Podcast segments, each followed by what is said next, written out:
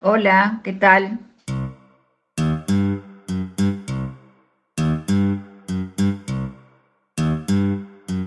¿Cómo está la tía? Parece que un poquito mejor.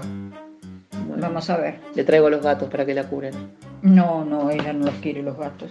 Pero antes los quería. ¿Vos te acordás que cuando, cuando Antonio llegó? a- Venía por darte el gusto a vos, pero no porque está enamorada de los gatos, ¿eh? Pero ¿no te acordás que cuando Antonio, lo traje a Antonio, ella se lo puso en el pecho? Eh, Ella estaba acostada durmiendo la siesta y yo lo traje, que era muy chiquito, y se lo puso en el pecho. Fue el primer gato que tuvo ella, acá, upa.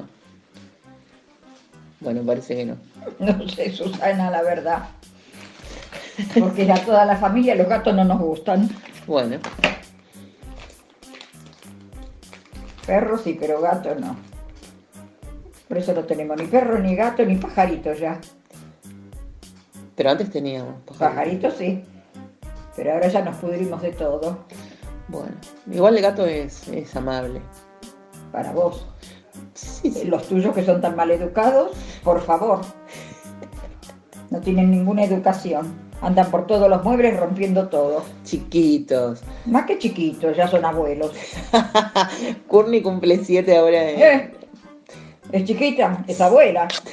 No, ella es chiquita todavía. Cumple 7. Creo que 7 son 38 años, una cosa así. Bueno, pero los otros tienen como 50, mami. Bueno, Bueno, está bien. bueno, tomemos un café.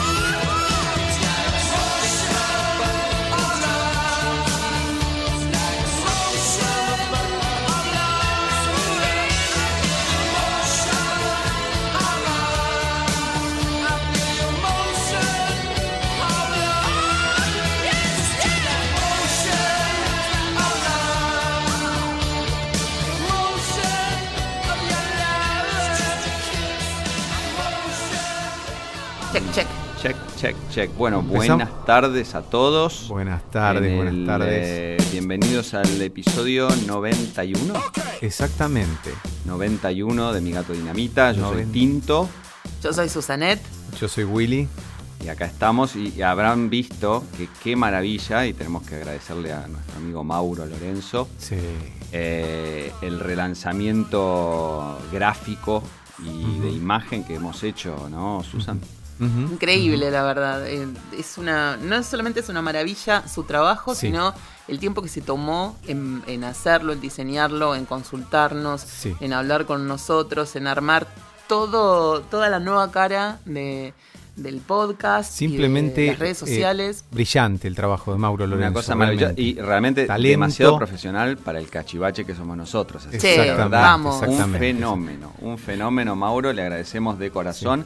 Pueden entrar este, ustedes a la página amiga- a migatodinamita.com, que no sé, no les avisé a ustedes, pero ya también la actualicé. Sí, sí, Ya sí. lo sabemos. Ya lo sabemos, ya lo Eh, vimos, ya lo también- chequeamos. También la, la- el Facebook eh, estuvo Susan ya actualizando, Twitter también El blog. el blog y, y tenemos este, también la novedad de que desde eh, el capítulo pas- pasado, creo que ya después del- de publicar el capítulo pasado, nos dimos de alta y estamos también disponibles para ser eh, accedidos vía eh, Spotify. Así que si nos quieren escuchar en Spotify pueden suscribirse ahí o buscarnos y, y- y está nuestro nuestro podcast eh, también. De hecho, aparecen dos cosas. Aparece en la playlist donde Susan pone todos los temas que vamos pasando acá.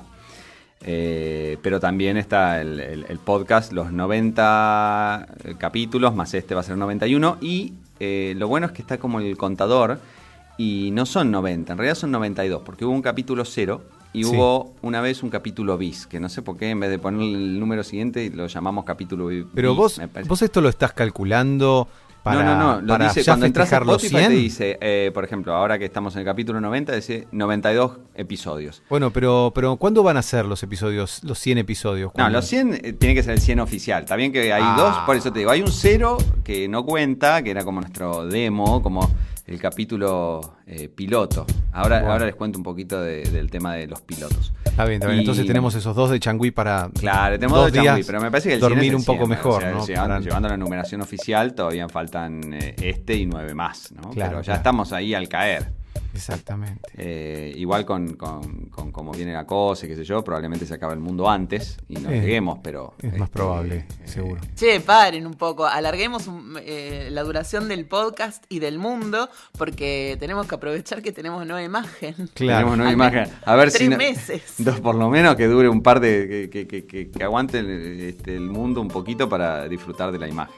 Increíble, increíble el trabajo de Mauro Lorenzo. La verdad que Un fenómeno, gracias un fenómeno a, y le Mauro. agradecemos de corazón. Vayan a, a buscarlo, es eh, lo-mauro en, en Twitter y, y búsquenlo por ahí que tiene cosas buenísimas, es, eh, hace trabajo freelance eh, y, y realmente lo, lo recomendamos eh, eh, con, toda, con toda garantía y con todo entusiasmo y, y como, como decía el, el aviso de Sacán, yo, Carlos Sacán, lo garantizo.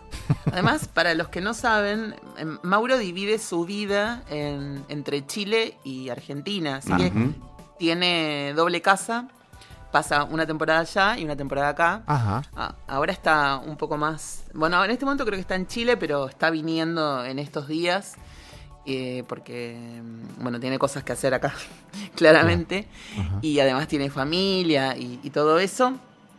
Es, viaja muchísimo, eh, le encanta viajar. Hace un año, creo, o dos, yo estoy medio perdida con el tema de, de la temporalidad. Para mí es todo ayer. Y, y en Como realidad. Todo ayer y todo hace 10 años. eh, Como, como. Carlitos, como Carlitos que dice ayer cuando.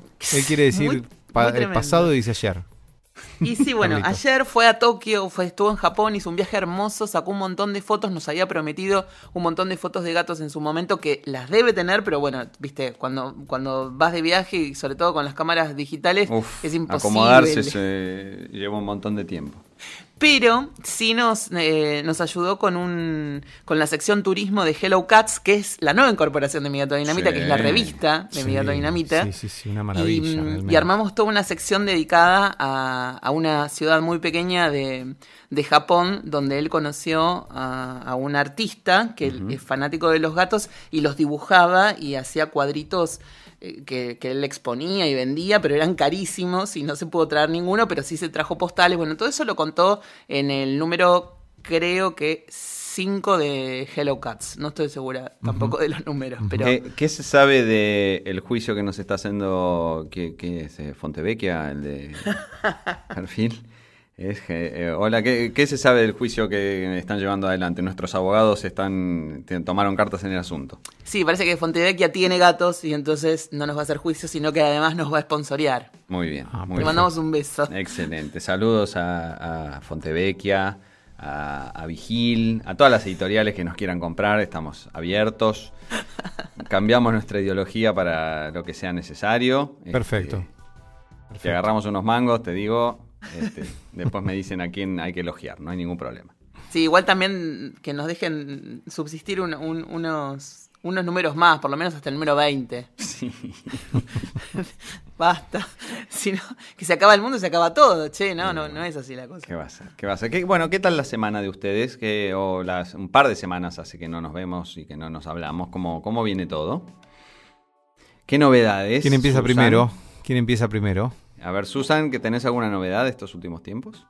Bueno, las novedades están a la vista, que justamente la novedad más, más grande era la- el, lan- el relanzamiento de la marca y la revista, que nunca lo habíamos comentado acá. Yo la armé como si fuera un chiste y, y Y bueno. quedó. Era una y joda y quedó, como dicen en Twitter. Es, es así, fue una Ah, joda, tenemos- era una joda que yo hacía y, y quedó, y sobre todo por, ¿sabes- ¿saben por qué quedó?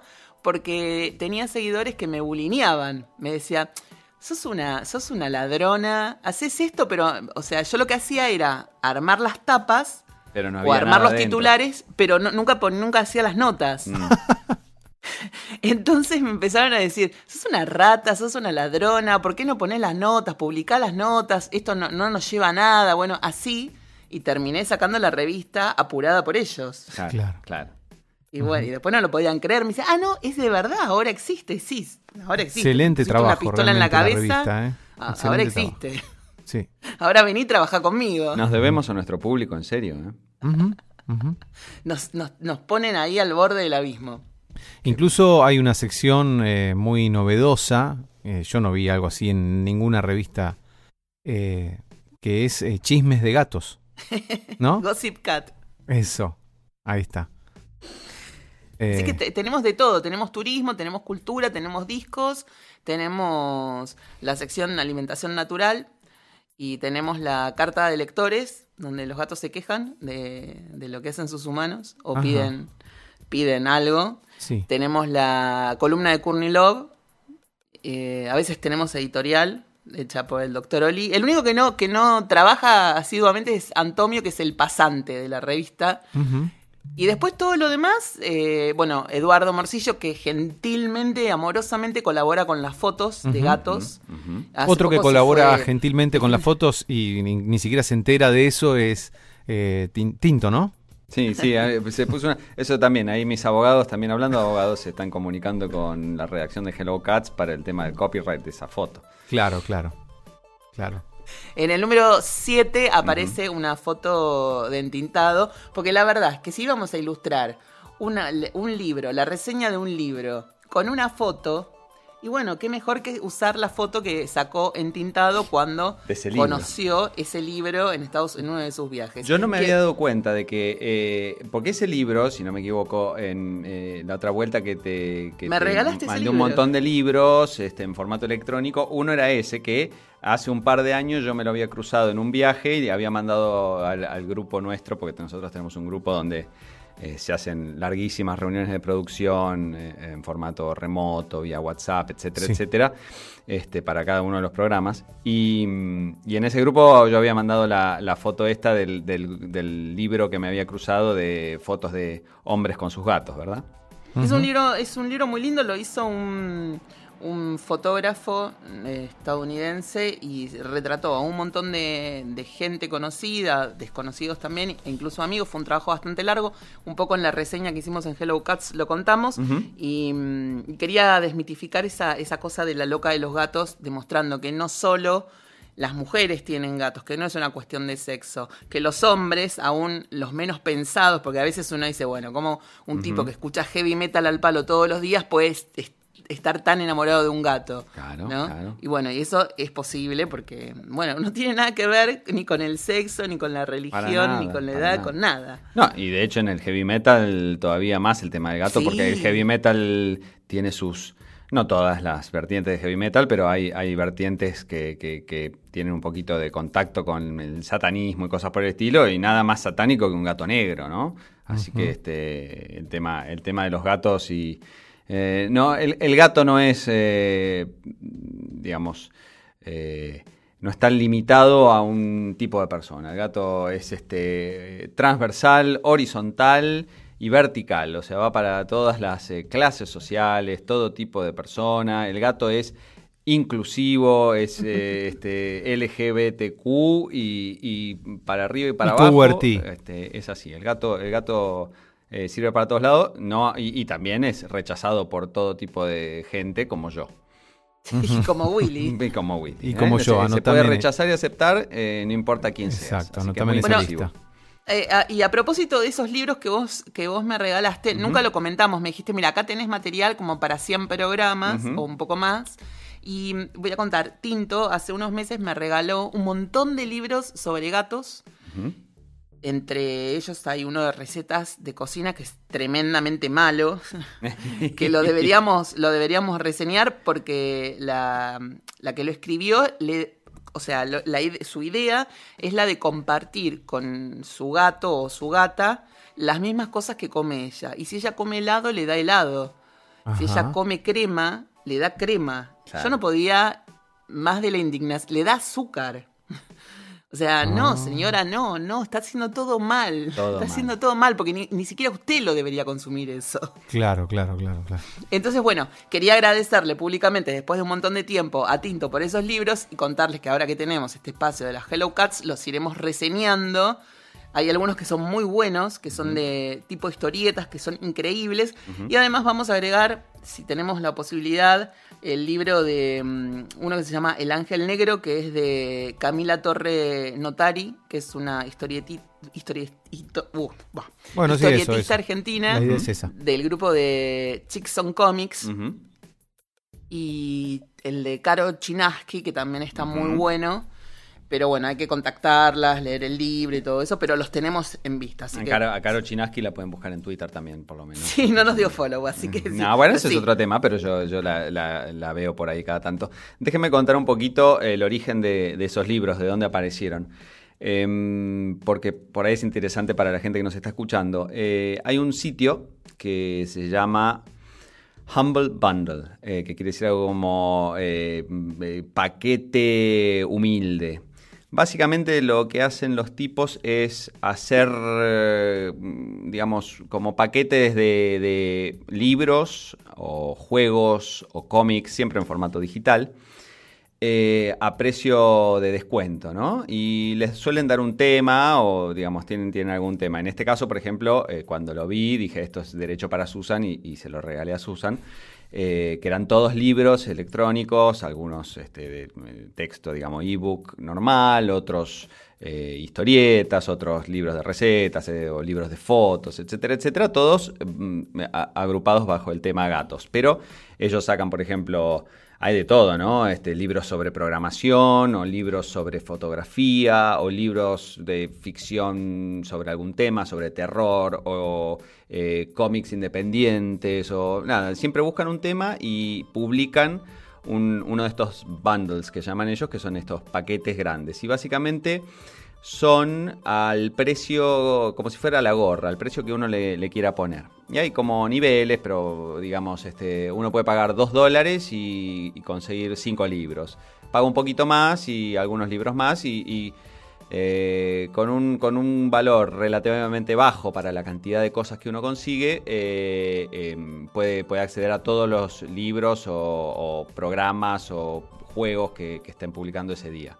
Y lo piola es que uno cuando este, aporta el dinero para, para llevarse el, el paquete este, eh, puede elegir, porque siempre tiene algún tipo de...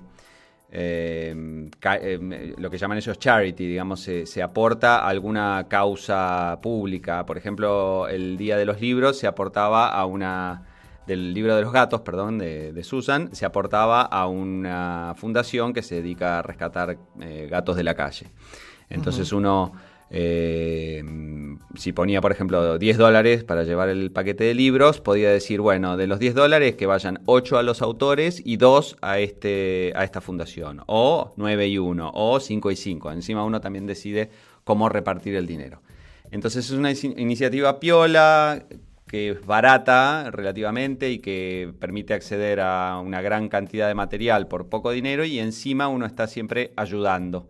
Este, tanto, o sea, se reparte entre los autores y, y el- cualquiera sea la, la causa de, de ese, de ese momento. Eh, así que es, es muy piola, busquen, es humblebundle.com, H-U-M-B larga L-E, B larga U-N-D-L-E.com. Este, y siempre hay cosas interesantes y por semana publican uno, dos o tres de este tipo de paquetes. Y después lo, lo, lo linkeamos, lo dejamos linkeado ahí en, en, nuestra, en nuestra página web. La, la voy a agarrar a Courtney, que está desesperada a los gritos. Y, y vos, Willy, cont- contanos. Contá de tu semana mientras Susana cogota Courtney. ¿Qué puedo contar? Eh, no, yo estoy. eh, estuve, vi- viajé a Quequén. Estuviste con Marcelo Tinelli, me, me di Estuve cuenta. con porque Marcelo estuvo en Tinelli. Necochea, no paró de decir Sí. que estuvo en Necochea. Sí, Necochea sí, y sí. Quequén, Quequén y Necochea, Ah, qué lindas las playas sí, de ¿no? Necochea. ¿De ¿Qué- dó- qué por ¿Dónde, dónde en decía eso? En Facebook. Decía en su, en su Instagram, ¿no? Y en Twitter y todo. Sí, sí, sacó una foto a una cuadra de mi casa, de la casa de mis padres. eh, sí, sí, anduvo todo, todo por ahí. Yo Por lo soñé o vos ya me habías contado que él era de ir mucho. Mm, La mujer es de Necochea. Ah, por eso. por Valdés eso. es de Necochea. a comprar Necochea, te aviso. Guillermina Valdés, de hecho, era en un momento así un poco amiga de mi hermana en la adolescencia, estuvo en casa y Ah, todo. mira. Porque, bueno, es una chica de Necochea que tenía su vida necochense hasta hace Ujú. 30 años atrás. Ah, entonces ah, de- debe aprovechar a ir a visitar familia y amigos. Exacto, eh, la, la- esposa y, y, Claro. y Tinelli acompaña y de paso hace un poquito de campaña porque se lo ve un poco políticamente activo últimamente. ¿no? Eh, siempre que va a Necochea se saca fotos eh, en, en la playa y va a todos lados. y Sí, sí, sí, publicaba a los nenes jugando en la playa y en Necochea. Eh, bueno, y es así que estuvimos comiendo un asado ya en casa. Eh, no, mentira. Pero mira, vos sabés que Marcelo, Marcelo Hugo, es un tipo que, más allá de lo que uno ve en la televisión y qué sé yo, suele invertir en pequeños proyectos, en, per- en proyectos independientes. Podría, si se fijan, mi gato dinamita pone guita seguro, pero podés presentarle tu película. Podría ser, ¿no? La verdad que estamos necesitando financiación, la verdad. Déjame que te pregunte una cosa, porque la vez pasada estábamos eh, por arrancar la grabación y, y vos estabas terminando de subir eh, la película en sí. formato digital a algún lado. ¿Eso era Sí. para presentar en un concurso? Eso es para presentar en un- festival? En, un, eh, en una feria, exactamente. Eh, Ujú. yo no estoy muy al tanto de esto, de esto se encarga la, la productora. La productora, claro. Eh, Marina Seinzig es ella. eh, y es para una feria que se realiza en diciembre, creo. Que es una feria latinoamericana donde es como que se venden productos a productores. Entonces Mm. ella va a ir con nuestra película a ver si a alguien le interesa para terminarla o para, no sé, para venderla no sé dónde o algo así, ¿no? No entiendo, Entiendo. bien Pero de ¿es qué se trata. Ni le pregunté porque tampoco me importa mucho. ¿eh? Alguien que hace, no sé, mermeladas. ¿Cómo? Pues es todo cosa de medios, de películas. No, no, de- todo de- cosas multi cosa. audiovisuales, Ajá, multimedios o- audiovisuales. o audiovisuales, sí, sí, sí. De producciones de cine, de video, de ese tipo de cosas, creo que es. Ya te digo, no le pregunté mucho, no estoy muy al tanto. Ella me dice, mandame, necesito esto, esto, yo lo mando y después. Vos sos artista. Eh, Yo soy artista, exactamente. Vos, no, vos no, no, no, no te ensucias la mano. con No, el- no, no, para nada, no, no, no, no, no tengo, no, además no, no, le, no Nunca, tengo jamás, ni- eh, jamás. ningún tipo de expectativa de que esas cosas salgan, no, no. Vos sos, vos sos el tipo de, de artista que, que, digamos, este, arranca la película. Idiota. Se, se pasa de presupuesto al toque, 100 millones Por de dólares supuesto. no alcanzan. No, totalmente, exactamente así, sí, sí, sí. Nunca me alcanza el presupuesto. Quiero, no sé, elevar un, eh, un elefante que, viste, volando con las orejas y eh, que baje del obelisco, así como el otro día los de Fuerza Bruta. Fuerza o sea, bruta. ese Y tipo bueno, de cosas se me ocurren Eh, por, por ¿Cómo mi arte. se llama la. Susan se va a acordar, o, o- o Willy. ¿Cómo se llama la película esta de. mm, ay, Fitzcarraldo es la que. Es el, el- el documental sobre Herzog y, y este. Eh, su actor fetiche, que ahora no me sale. Kinski, Klaus Kinski. Klaus Kinski, de cuando tuvieron eh, la, la, eh, la filmación esta y el tema de, de- de subir un barco enorme, gigante por la montaña en el Amazonas. Este, fascinante todo ese tema, esto Claro. de, de Claro. luchar contra, contra viento y marea para hacer una película. Es, este, Bueno, verdaderamente hay que tener un espíritu para hacer cine que, que, que, bueno, hay muchos eh, escritores que dijeron, no, yo iba a ir por el lado del cine y dije, no, más fácil es escribir. Para la gente que recién está escuchando Mi Gato Dinamita por primera vez, que hay un montón de gente que está en su primera vez con este podcast, les vamos a contar que Willy, además de locutor y psicoanalista y un montón de otras cosas más, es director de cine, que está con su tercera película, que Ujú. es Keken, y está luchando con eso, con porque es una película su- eh, absolutamente independiente y bueno, está con el tema de, de los concursos, ahora la está ya la terminó. Bueno, ahora eh, me faltan algunas imágenes que, por eso lo que iba a contar este fin de semana, estuve eh, tratando de filmarlas con mi cámara, que es Allá en Quequén estabas haciendo, digamos. ¿Cómo se llaman esas, esas imágenes que, que se. inserts, le llamo para- yo. Yo le llamo inserts. Inserts, claro, o sea, digamos las imágenes que, que te muestran, digamos, que, que pones entre una escena y otra. Claro, separadores, lugar, que imágenes separadoras necesitaba, eh, necesitaba un quequén eh, tormentoso Mm, y el día antes de salir para acá empezó a haber una tormenta y me fui a filmar, mm. pero bueno, tuve muchas dificultades. Pero, Eh, pero estuvo tormentoso porque según lo que tengo entendido de mis informantes de, eh, de Fue un tiempo y demás, excelente. Estuvo divino. Estuvo excelente, pero como yo suelo tener esas suertes para la filmación, el último día me dio el clima que necesitaba para hacer las otras tomas. Eh, lo que no me estaba dando es como las ganas y encima eh, me encontré con muchas dificultades al querer filmar, filmar bien. Mm. Muchas dificultades, yo no sé filmar bien y al tener que filmar bien me encontré primero lo imposible que es limpiar un lente. Un Eh, y lente bueno, pero en es- Necochea o Quequén, me imagino que el viento que lleva mucho salitre, qué sé yo, te, te, te, te Sí, tiene pero, ah, sucio todo el tiempo. Podríamos La hablar de las sí. pelucitas mínimas, cómo sacás una pelucita microscópica de un lente. No sé, no sé, los, los directores de fotografía usan unos, unas, este, como, no, usan unos cositos eh, como que hacen vientito, Ah. como sopapitas. Sí, sí, no sí, sopapita. uno, eh, que es una especie de, de pipeta, digamos, con un, con, un, con un bulbo que uno aprieta y tira Exacto, tira y que tiene una, una especie de pelus, em, Claro, claro, de pincelito ahí. O sea, tienen un montón de cosas y tienen Es lo diferentes mismo que se usa para la fotografía analógica. Claro. Claro, tienen diferentes aires. Hay uno que es un aire para esto, otro que es un aire para no sé qué. Diferentes eh, compresores así de aire. tss, tss, tss, uno que Claro. es para sacar arena. Bueno, no sé. Yo vi que, y ahí me di cuenta, y me salieron mal las imágenes que tomé un día, sobre todo cuando es contra, eh, a contraluz del sol, claro. y el sol da en el lente, cualquier manchita te genera una No, mancha yo, eh, gigante. no, sé, no sé de filmación, pero cuando uno eh, saca fotos por ahí, eh, no te das cuenta hasta que no sacas, por ejemplo, el otro día estaba sacando fotos y sacaba de paisajes o la gente y qué sé yo, y, y depende obviamente a dónde estás haciendo foco. eh, Claro. esa pelucita desaparece porque Exacto. como que la estás atravesando, el foco está en otro lado, pero de repente agarrás y sacas una foto de algo que está muy lejos contra el cielo con un fondo liso y las manchas son un punto gigante que indisimulable. Pero bueno, en una foto siempre la podés borrar. Claro. pones un poquito de No, pero no podés hacer eso en una película. Eso es lo que podés hacer en una, en una foto. En una película no se puede, porque si vos querés borrar algo, te queda. Suponete que hay programas y cosas para hacerlo, Sí, pero te tenés queda peor que antes. Sí, sí, es impresionante porque empieza a recortarse algo que, que no está, no queda integrado a la película, es dificilísimo.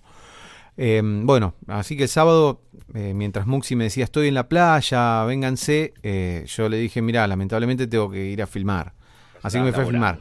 Como al día siguiente veo que había, claro, yo veía todo muy sucio, eh, la imagen, pero no sabía si era el lente, si era el viewfinder, si era la lupa del viewfinder, si era qué era, dónde estaba la, la suciedad y pensé que no era en la película. Bueno, después cuando veo estaba toda la película sucia. O sea, cruzaste los dedos que fuera algo del viewfinder y no de la Exacto, porque además lo que más quiero es cruzar los dedos y decir, bueno, yo estoy harto, harto, harto totalmente.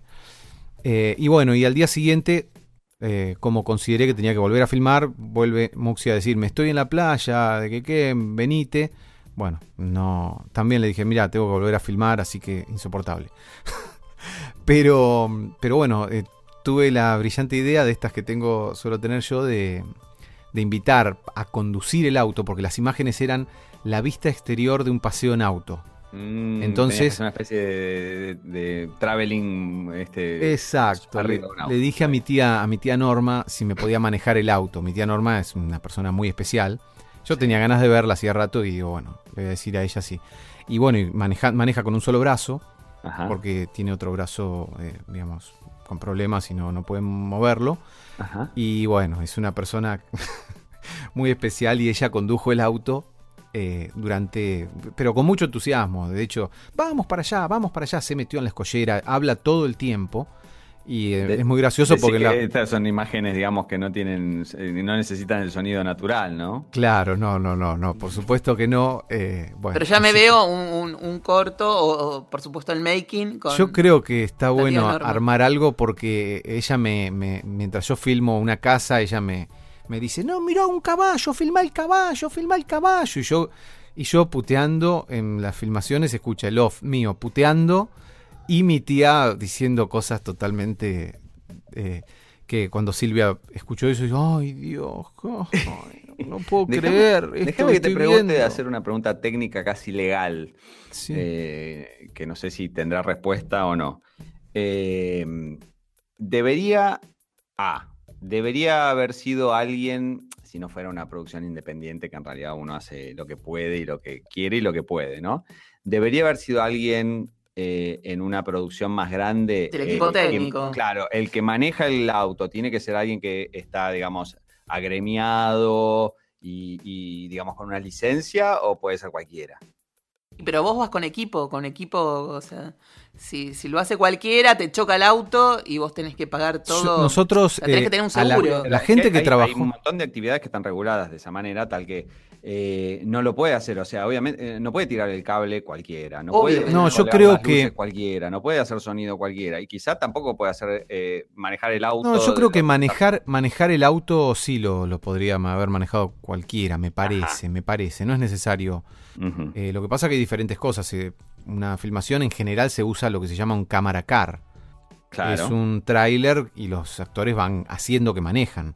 Exacto. sí, sí, nosotros- es un tráiler que lo arrastran y. Claro, nosotros íbamos manejando en una ruta de verdad, Mm. sin permiso, porque no, no es posible sacar un permiso por las Me cantidades de, de exigencias. Entonces íbamos con un auto todo gripeado, que ya hemos compartido la foto. Sí. eh, con una cámara gigante adelante, con lo cual Vero eh, no veía prácticamente eh, Vero es Silvia, al manejar. que es Silvia, la mujer sí. de Willy. Se Gente me- tiene que saber que Silvia y Vero Exacto. pueden ser la misma persona o no. Pero, bueno. claro, claro, claro, pero no. Eh, volvamos a Silvia, pero siempre me confundo. Día dije Silvia una vez y 20 veces eh, el otro nombre. es que no estoy autorizado, entre otras cosas, a hablar de, de, de otras personas. Eh, En este podcast. en este podcast y en la vida. en la vida. En la vida tampoco puedo hablar de nadie. Bueno, y entonces, este, no, yo creo que puede manejar cualquiera. Igual tampoco lo tengo demasiado en claro. Eh, pero eh, acá es está todo tan alejado realmente del, de digamos, de, de lo que de- debería ser hasta desde el punto de vista legal. Salimos a la ruta a filmar sin permisos, eh, filmamos en Recoleta sin permisos por la calle, poniendo luces, bandereando la, frente, no sé, una luz de la calle, eh, poniéndole un difusor a una luz de la calle frente a la embajada de Inglaterra, o sea, no sé ni cómo pudimos. Bueno, La pero ciudad- es lo que decíamos la ciudad, en uno eh, de los episodios pasados cuando hablábamos de todas las infracciones que vos estabas cometiendo siempre que filmabas. A. Sofía Coppola le pasó exactamente lo mismo cuando hizo Lost in Translation, que tuvo En- que hacerla en claro, Japón. Allá, allá No, en y- Tokio me imagino que Sí. mucho estaba hecho. Se ven esas imágenes cuando están corriendo por la calle o cruzando esas eh, famosas esquinas gigantes donde cruzan tanta gente, que probablemente en, eh, todos esos no son extras, es gente normal Claro. que está cruzando la calle. Y además ella mm, contaba que había eh, filmado muchas tomas con una cámara, digamos, encanutada en una Mm. campera desde Mm. un Starbucks, por ejemplo, Mm. para filmar el famoso cruce de, de esa calle Ajá. japonesa ahí en, en Tokio. Y después el Claro. tema de, de los trenes, ella no tenía permiso, entonces tenía que ir ella, ponele, eh, o el asistente de dirección, la actriz y el director de fotografía y hacer todo rápido porque los, viste, iban todos presos. Claro, Claro. claro, claro. Bueno, acá también cortamos muchos clavos en Recoleta filmando y resultó ser una filmación que la ciudad quedó como una escenografía perfecta este, y salió todo perfecto, pero también siempre cortando clavos que nos vengan a decir algo. Bueno, en Quequén me, me, me paró la policía en un momento, me pidieron documentos, estuve 15 minutos esperando, porque hoy en día la gente está súper paranoica y ve una persona. Le digo, pero estoy filmando esa palomita, una palomita, imagínate, en, en- Claro. en un cable. Eh, pero bueno, la gente nos denunció. eh, Claro, no sabía si estabas haciendo inteligencia para ir a la noche y robar. un poco, un poco, este, poco sutil la inteligencia, porque una cámara re grande, con un trípode, con Eh, todo. pero y- no, es como el, cuento de Poe, por ahí, el, el escondite, el mejor escondite es a la vista de todo el mundo. Claro, claro, bueno, exacto. Puede, puede ser, puede ser. Hoy en día. Eh, lo peor es que pegué las imágenes y no, no funcionaron muy bien. Eso es lo eso es peor. A mí, a mí me gusta esta, esta cosa. Ah, Y hay, y hay eh, ah, cuando hablabas recién de Sofía Coppola, que obviamente tenía, más allá de que lo hubiera querido hacer así, un poquito, ah, este, eh, como le dicen allá, gonzo, así a lo, a lo macho, o, digamos, sin, sin, sin todo el equipo y el apoyo. Eh, me parece que, sobre todo en el cine, se da mucho esto de que mm, las dificultades son comunes a todos y eh, puede ser una producción chiquitita con muy poco dinero, una producción gigante con millones y millones de dólares atrás. Las complicaciones están porque hay un montón de cosas que uno no maneja, hay un montón de cosas que Sí, sí, sí. desde el clima hasta, ya te digo, los permisos y uno sobre todo si está filmando en una ciudad eh, este, extranjera o una ciudad que no conoce, una ciudad, eh, se dan un montón de cosas que te pueden pasar a vos, Willy, como a Sofía Coppola, como sí, a es, Spielberg. es así. Un- una eh, de las primeras cosas que te enseñan en la escuela de, de cine, bah, no sé si es una de las primeras cosas, pero sí en las clases de producción y después en la, en la clase de, de sonido y de, mm, de eléctricos, es primero limpiar la cámara, cosa que yo no hice cuando me tocó filmar y arruiné toda la película y bueno, no pude, no pude rendir. Claro, claro. So- Limpiar, no, no, mi cámara siempre está muy, muy estropeada. No, pero es que, ponele, tu, tu cámara es tu cámara, pero vos en general vas a alquilar equipos. Entonces esos equipos que vos alquilás los tenés que revisar y los tenés que probar Sí, sí, sí.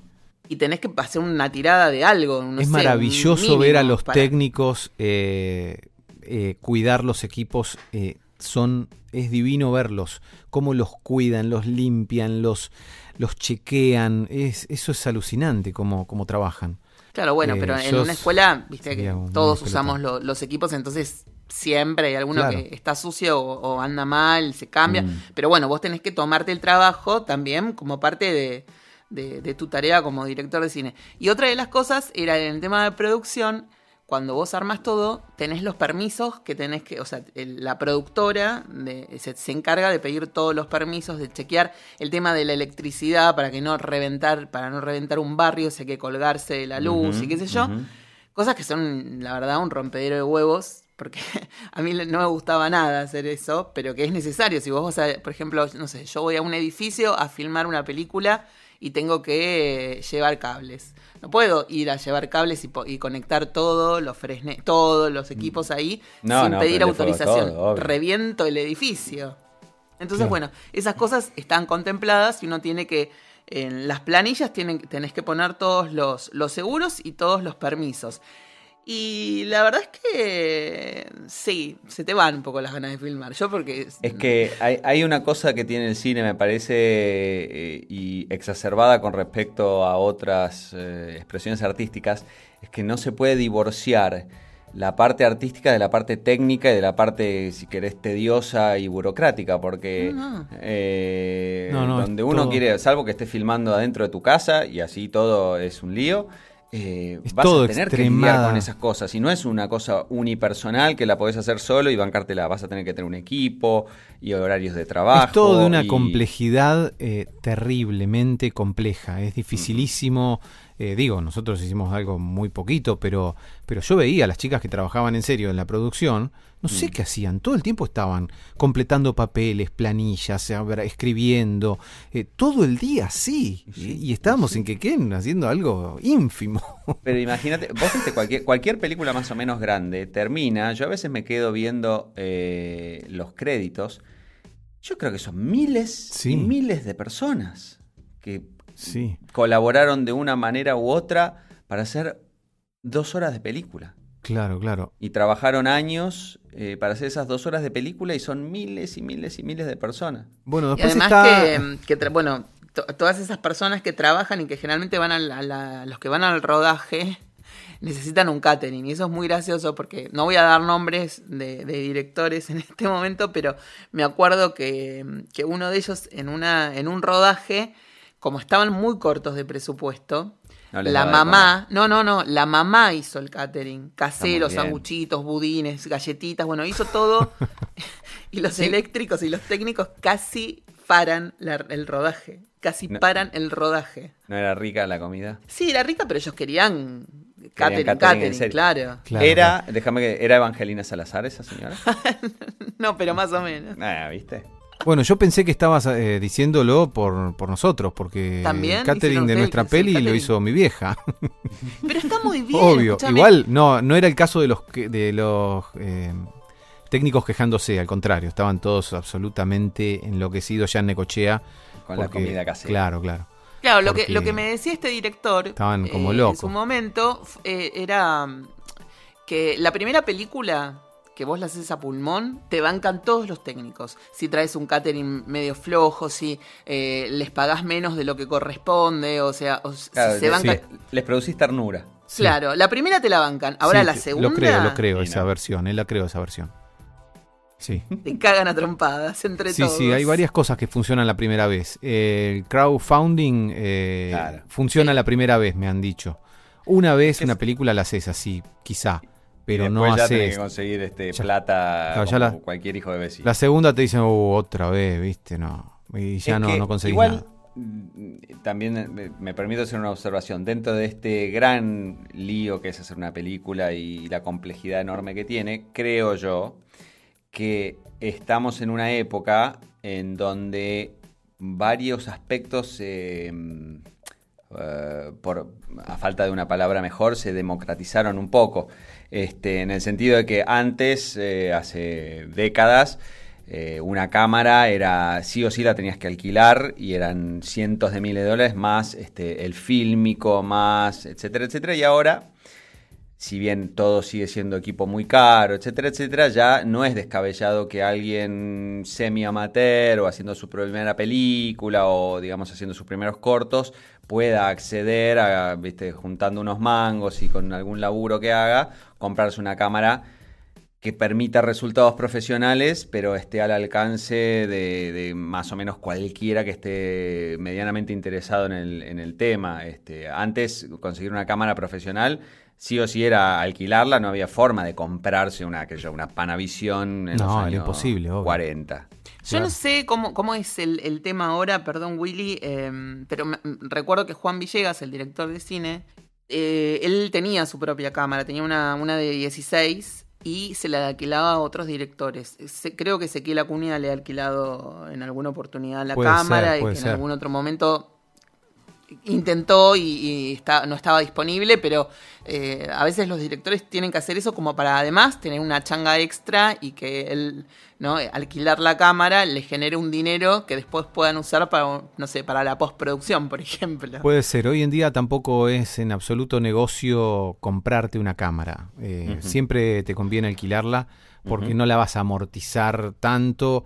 Comprar una cámara para alquilar tampoco la amortizas demasiado, así que hoy no conviene mucho y además se desactualiza en un- año, ya Claro. tu cámara queda vieja. así que, eh, no sé, por ahí, bueno, de una de 16 milímetros. mm, Claro, sí, una 16. Él tenía una Claro. 16 que, bueno, para eh, a él le- le sigue, supongo que la debe seguir usando, él y Selina Murga, no sé. Bueno, pero ya el, el salto de. Hola. Saltó, saltó y se fue. No, no saltes, Tinto, no saltes. Uy, saltó, Volvé. saltó y se fue. Siempre tenemos un momento donde Tinto lo perdemos a Tinto, ¿no? O es Sí. un modo que él tiene de presionarnos a poner alguna música en el medio.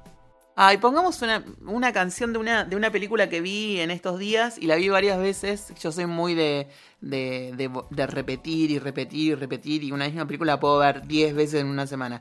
Que se llama Sierra Burgess is a Loser. La película es de un director que se llama mm, Ian Samuels. Y es nuevita, está en Netflix, la pueden ver. Y es una historia de. Es una reversión de Cyrano de Bergerac. Muy similar a, a la historia, la verdad, sobre perros y gatos que se filmó en el 96 con Uma Thurman y Janine Garofalo, que habla también, ¿no? De, de una chica que se hace pasar por otra para que la otra pueda conquistar a un chico. Y es en una escuela secundaria y es hermosa y tiene unas canciones increíbles, llenas de sintetizadores, pero son todas muy lindas. Y la película es hermosa, así que... Ahí volví, ahí volví. Yo me había ido, pero volví. De- Deben haber eh, hablado de cosas interesantísimas. No, vamos Eh. a poner un tema. Estábamos anunciando el tema que vamos a poner. Bueno, bueno.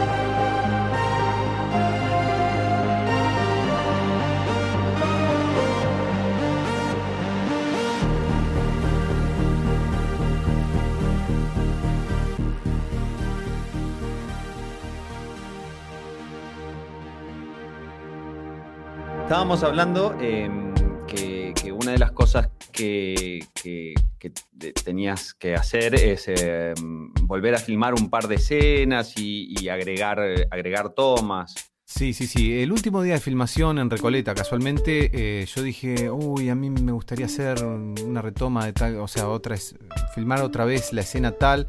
Y el director de fotografía se fastidió mucho. ya estamos eh, a punto de terminar con este, esta gran donación de los técnicos a una película. Y, y vos le querés Entonces se fastidió y me más. dijo, en el cine no es un lujo refilmar. Filmar de nuevo algo es un lujo. Claro. No existe. Las cosas quedan como están. Como Ed Wood, que no, re- no hacía retomas. Bueno, pero él lo hacía a propósito. Claro, claro. Yo quisiera refilmar, no sé, el 80%, ¿no? Entonces, bueno, un poco me contienen todos. Incluso Silvia me dice, pará, pará, pará. ¿Qué vas a filmar? ¿Después querés filmar de nuevo la despensa? Después No, pará. Esto no lo vamos a hacer. Bueno, después, por suerte, la convencí. Después me sentí un poco raro con... Porque... Pero me dijo eso. Bueno, tengo muchos conflictos. Eh, Y el No. otro tema es que eh, como vos también sos guionista, Claro. está esa tentación de, de, eh, mientras estás filmando que se te ocurren cosas o cambios que Exacto, hacer y reescribís. Bueno, el- Silvia, que es la coprotagonista, me dijo, basta, nunca me puedo saber la letra porque estoy todo el tiempo cambiándome la letra. Basta, no, no, o sea, ya está, ya la escribiste, listo, ya está, déjala así. Bueno, así. Pero también surgieron un montón de problemas en Quequén, por ejemplo, porque se empezó a llover y entonces yo reescribí una escena y vino y claro, me dijo el director, ah, qué bueno, lo bueno de contar con el guionista en el, en el set. Debe bueno, ser un claro. lío cuando el guionista no está presente y no saben qué hacer. El director Claro. no sabe qué hacer. O sea, ahí es todo un lío, es todo un lío. Yo creo que con esa naturaleza que tenés vos veo en, en el futuro algo tipo... mm, Vieron las películas que a mí, a mí me gustan mucho, de Christopher Guest, que, que son eh, mayormente, eh, digamos, este... eh, ¿Cómo se dice? Inventadas o este... Digamos, hay, hay una. Se, se- se hace una. Se delinea la, la- la escena, más o menos, bueno, tiene que pasar esto, pero el resto, digamos, lo que dice la gente y todo, eh, eh, medio es natural, sale. Claro, claro, lo claro. van inventando. Y después van viendo, graban un montón, un montón, un montón y usan un poquito. claro. A, la- a lo Casabets, decís vos. Un poco Claro, lo- lo Casabets, este, Christopher Guest es más para el lado eh, de la comedia y hace esos eh, falsos documentales como Esperando a Gaffman o eh, Best in Show, que es acerca de un, de un concurso de, de perros Está buenísimo. Esa está buenísima. O la, la original, que, que es una de mis favoritas este, de todos los tiempos, que es, este, es This is Spinal Tap, que es acerca de Es una genialidad. una, una- una banda de rock y toda su, su historia. Pero eh, se basa mucho en eso, donde dice, bueno, en esta escena debería pasar, digamos, arrancamos así, deberíamos terminar así. En el medio, las cosas que dicen este, no están escritas, o por lo menos no están en su forma definitiva, y, y surge mucho el tema de la reacción de los, de los actores ante algo que nunca escucharon ni saben lo que le va a decir el otro. Eso Claro. igual complica también a la hora de hacer las retomas, porque Olvídate. Sí, bueno. eh, imagínate, tampoco puedes hacer mucho eh, todo lo que es el, eh, digo, plano contra plano. Plano contra plano, el bloqueo, saber dónde van a estar las luces y qué sé yo, digamos, más un poco sí, pero por eso son estilo documental, porque en realidad eh, no hay mucha acción, porque si, si encima tenés que, digamos, la gente no sabe ni a dónde se va a parar, es muy difícil filmar. Claro. Bueno, eh, pero cuando me dijo él, es un lujo, ahí entendí varias cosas y dije, ah, eso es lo que habrá pasado en esta película, en esta, en esta, en esta. O sea, eh, muchas películas de cine nacional sin presupuesto y sin... do- donde además tenés que filmar mucho por día, porque el problema nuestro no es que, que- que no podemos refilmar, sino que no podés hacer opciones. Nosotros Claro. tenemos que grabar estrictamente lo que está en el guion volando, volando Claro, porque los tiempos son muy justos. pero así volando, casi sin tomas. Entonces Mm. es todo imposible, ¿no? Mm. Eh, demasiado si queda más o menos entendible. Ay, por Yo favor. pensaba, yo pensaba, una película eh, que, claro, hay muchas películas que quedan muy mal y vos decís, pero ¿cómo puede haber quedado tan mal esta película? Y sí, porque no podían hacer más nada. Esa- No, es, no, es listo, es trabajar lo que quedó. dentro de unas restricciones. Exactamente. Y Sí. bueno, lo que sí podés hacer es cubrirte con diferentes opciones y decir, a ver, voy a filmarlo en diferentes tonos. Bueno, no sé. eh, no sé a dónde Hay iba con una esto. Ah, que- película mm, que ahora no, no me va a salir el nombre, que es algo ruso, pero no, no me acuerdo ahora cómo se llamaba, que está filmada en una sola toma.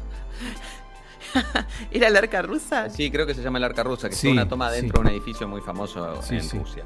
Claro, y hay uno que casi se cae o algo se- casi se patina y me imaginaba la cara del director imaginando que, ¿no? Esa persona le podía arruinar toda la película porque Claro, claro. claro, no. debe ser un estrés. El nivel de concentración además los debe haber hipnotizado a todos para que no se concentren. Pero bueno, otro problema que estoy teniendo ahora con la película es que la vio el director de fotografía y que fue que me sugirió que se la Que dé, no hagas más retomas. se la dé a un se la dé a un montajista para que la haga de nuevo. ¿En serio te dijo eso? Me dijo eso, Guille. Yo se la daría a un montajista. Le das todo el material que filmamos y el guion. Y a ver qué es lo que él hace. ¿Qué? No, bueno, pero me hizo pensar algo, que quedó un drama. Y yo había hecho una película para reírse y quedó un drama. Entonces, ahora tengo que convertir eso en una película para reírse que no es tan difícil. Tan A difícil. mí me encanta, por ahí puedes hacer tres, cuatro películas del mismo material. Claro, sí, sí, sí. Me pasó con un corto que, que realmente funcionaba, estaba bien y, y todo. Y, y bueno, y era bastante divertido, qué sé yo. Y cuando le empecé a sacar para eh, minutos, para que quede tres minutos más corto, eh, empezó a aparecer un drama. Con muy poquito, empezó a aparecer un drama y una cosa, o sea, deprimente. Digo, con muy poquito se puede llevar algo de un drama, o sea, de una cosa comediesca a un drama. Porque es otra, otro plano que hay. El drama está, pero está en un plano velado. Entonces, al estar velado, eso genera esa profundidad que después eh, uno dice, ah, qué bueno que está esto. Porque hay una profundidad, hay, hay planos. Bueno, eh, espero que pueda hacer lo contrario con esto. O sea, con unos poquitos cambios, convertir este drama que se ve ahora en algo divertido y gracioso. Me parece que está también, pero bueno, Y- nada, pero, son no, cosas. pero que- tenés que, re- que reescribir los chistes. no, no, no? no, no. Con el mismo material, cambiando la música, cortando diferente y haciendo algunos pequeñitos cambios, creo que se va a lograr ese, Es es- en, esa en- risa. en otra escala completamente distinta, eh, en, en YouTube hay un montón de ejemplos donde agarran una película y hacen trailers donde la misma película es una película de terror, una comedia, un drama, una de acción y es genial. siempre la misma película. Genial, genial, genial. Bueno, y esto me hace acordar a que yo me he visto tentado muchas veces a editar yo otras películas, decir, no, no puede estar editada así. Yo la editaría de otro modo, digo, ah, qué bueno editar yo mi versión de, no sé, de una película famosa. Yo creo que debe haber mucha gente que como práctica para ser montajista agarra una película y encima es difícil porque a lo sumo podés achicar, digamos, podés cortar las escenas o cambiarlas de lugar, pero nunca podés alargar una escena de un material que no tenés. Sí, es impresionante lo que se puede hacer con el montaje. El impresionante. montaje te- te cambia no todo. se puede creer, porque vos decís, eh, no podés tener. No, no, es otra película. Te cambio de escena un lugar, de un lugar de una escena y ya está. ¿Y estás trabajando ya con el montajista? No, no, no, no, no, no, no. No, no, le mandé la película a un montajista, de hecho, para que la vea y me dijo que todavía no me respondió hace como tres meses, así que se murió. eh, se ve que no. Vio la película el otro día, Claro. lo tuvimos que internar. No, pero hablar con el director de fotografía, aunque no es, eh, no es su tema, hablar del guion con el director de fotografía no existe, pero yo ¿Y me la he pasado hablando con el director de fotografía y... claro, es como que, de hecho hay gente que me dice, lo tengo que decir un poco bajito, basta de hablar del guion con el director de fotografía porque no tiene ni idea, no es lo suyo. No, no Nada tiene ni idea, ver. es otra cosa total, to- totalmente Y el técnica. director de fotografía que- yo me he encontrado peleando, él diciéndome, no entiendo por qué pones esta historia del padre, no entiendo, no lo puedo entender desde la primera versión del guion, me decía. Digo, vos eh, filmame, filmame y listo, quedate tranquilo, yo después te voy a explicar, porque si te explico, no...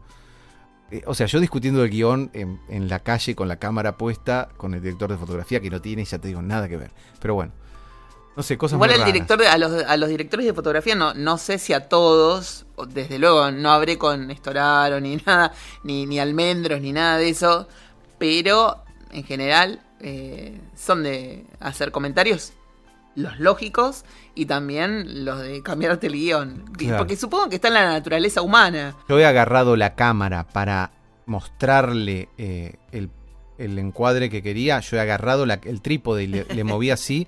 Y te digo que casi era como, viste, más o menos, eh, no sé, algo muy feo. No, no, no, no, no, no, no, no, no, no. No muevas la cámara. Decime qué querés. O sea que. y es el tipo más pacífico del mundo. O sea que, bueno, y él se tiene que meter, bueno, no sé, me falta carácter. Dios mío. Sí, yo quiero presentar a, a mi Se amiga. nos está cortando el audio tuyo, ¿puede ser? ¿El mío? Escucho como entrecortado. ¿Vos, Tinto, lo escuchás bien? Yo lo escucho bien. Yo, mi audio está medio raro. No sé, me parece que está to- estamos todos raros. Sí, puede ah, ser. bueno. Digo, quiero presentar a mi amiga Maru Ortiz, una colega locutora eh, que está acá a mi lado, está de visita, ha venido de Treleu. ¿eh? Así que la quiero saludar y se las quiero presentar. Chicos, hola Curnita. Estamos con Curny Love. Están, están- están todos prestando atención, mis gatos. Buenas noches, buenas tardes, bienvenidos. Gracias por estar. Vos tenés que dar las noticias, las escribís vos, te las escriben, pero además tenés que estar actualizadísima todo el tiempo y no te podés reír. Eso es lo más tremendo. Pero me he reído eh, y me he tentado. Pocas veces, pero ha pasado y son parte de las perlitas provinciales. Es de reírse bastante, ¿no, Maru? ¿o no? Mira, yo estoy toda la mañana en un programa de radio que es un magazine bien dinámico y ahí hago conducción, producción. Me hago de co-conductora a mí misma y me hago de columnista y me hago de telefonista y me cebo mate. Todo eso eh, de ocho y media a doce y media. Y ese ritmo de la mañana me, me da un pantallazo general de todo lo que sucede en la ciudad, en la zona. Cuando yo llego al noticiero, la producción no es mía, sino que me dan ya todo escrito, pero los temas son los que ya se trataron a la mañana, entonces uno ya anda con un bagaje de lo que sucede. Y otra cosa es que uno presenta la noticia, no tenés que contar lo que ya te va a decir el entrevistado cuando veas la nota. Que ese es otro error. Esa gente que te presenta la noticia y te contó todo lo que el tipo va a decir. Claro, claro. no, no me robe el libreto, te dice el entrevistado. Claro, claro. Estás con otro compañero. En realidad la conducción del noti es mía y hay otro compañero que hace un tema específico en Ah. cada programa. Ah, ah. Yo soy la que lleva un poco el, el hilo de todo.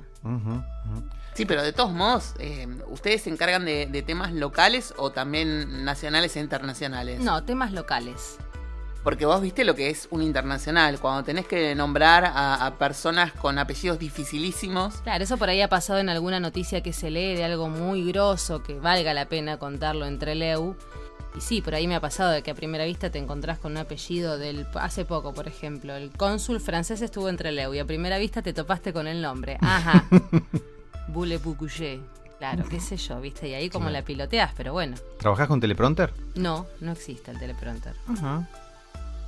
No. Pero igual, en el telepro, o sea, a mí lo que me, lo, Sí, lo que sería, me para el caso sería lo mismo. es que la gente pueda leer lo que, lo que dice en el, en el teleprompter, que, que le vamos a explicar a la gente, es como una pantallita que, donde te van pasando el texto.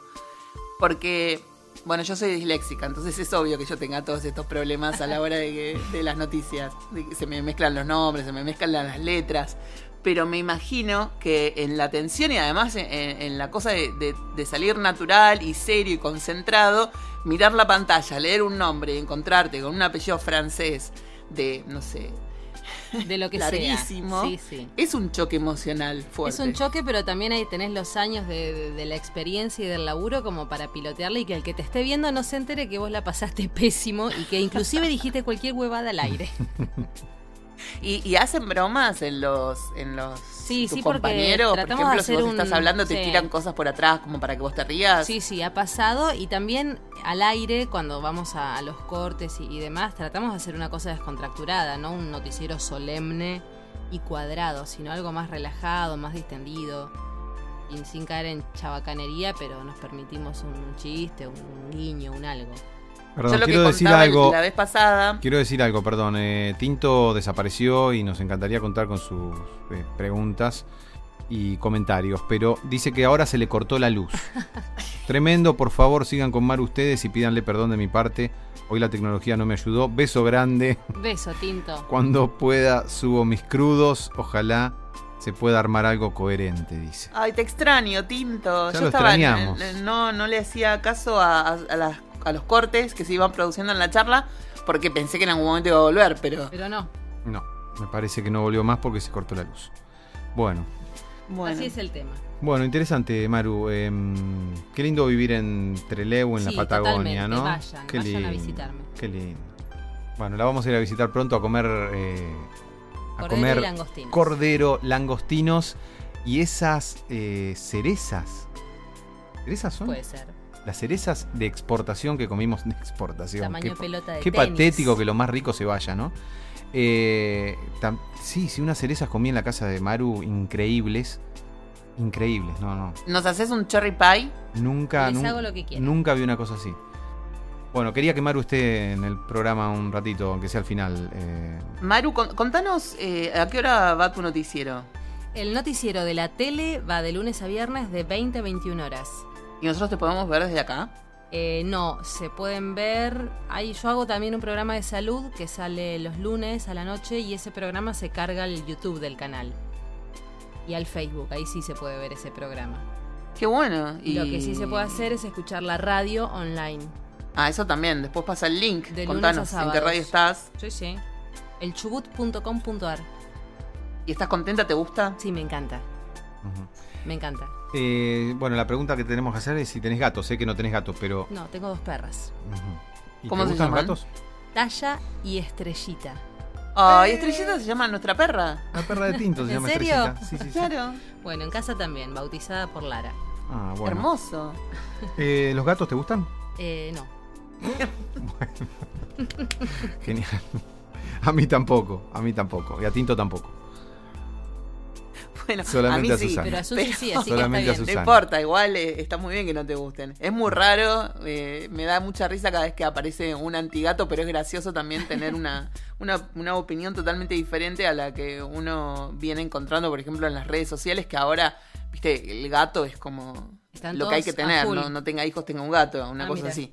Pero, ¿por qué no te gustan? Nunca tuve gato, me dan como, como que no me gustan. Desconfianza. No. Hemos hablado acá Seguramente tengo un gato y me enamoro, ¿eh? Pero no, no es una, no sería una elección. Sí, yo creo que en, en general el gato en algunos casos busca a su a su humano, no sé, tenemos muchos casos de, de gente que no tiene gatos por alergia o porque no le interesan o porque nunca tuvo una mascota o porque no se le cruzaría por la cabeza tener un animal y de pronto el gato lo sigue y fue. Claro, puede pasar, capaz que vengo dentro de un tiempo y te cuento que tengo un gato. Sí, que se apareció un gato de la nada en la puerta de tu casa y que un día estaba la ventana abierta, el gato entró y se quedó a dormir y se ocupó el sillón y empezó a tomar agua de la canilla y a los tres días lo tenías ya en tu cama. Puede ser Es una muy, opción. muy, muy, muy normal que ocurra eso. Bueno, sobre el final del programa, Susan, yo le, le propondría a Maru que ponga un tema para regalarle eh, el tema final. ¿Pero no va a hablar Tenemos- más?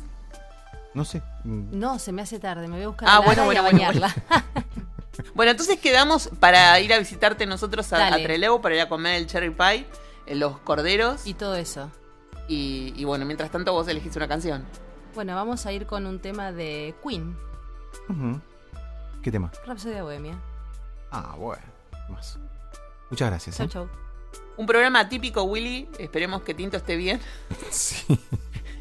que haya encontrado una linterna. o Una vela, algo. Una vela, algo, ¿no? Una linterna. Qué, qué, qué antigua queda una linterna ahora con los celulares, ¿no?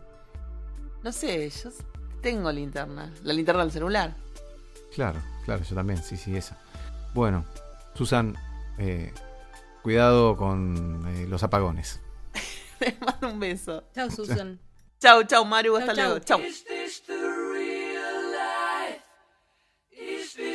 Fantasy? Caught in a landslide, no escape from reality.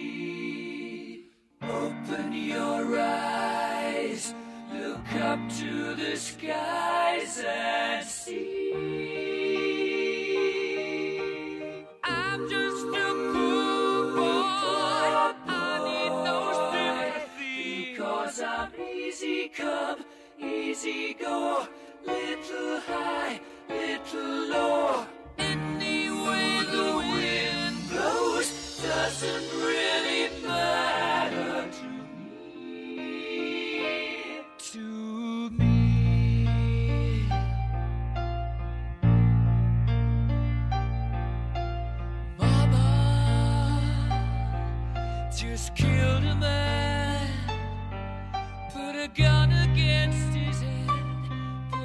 trick. dream.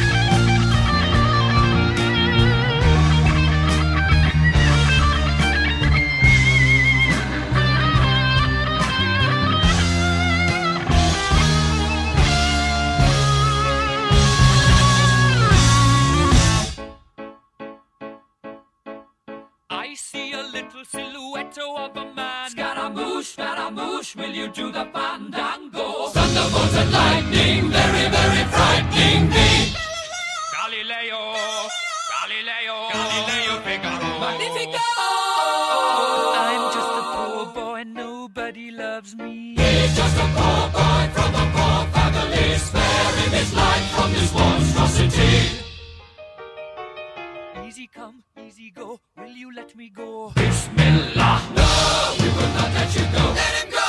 Bismillah, we will not let you go. Let him go! Bismillah, we will not let you go. Let me go! We'll not let you go. Let me go! We'll not let you go. Let me go! Oh, mamma mia, mamma mia. Mamma mia, let me go. Beelzebub has a devil put aside for me. for me, for me.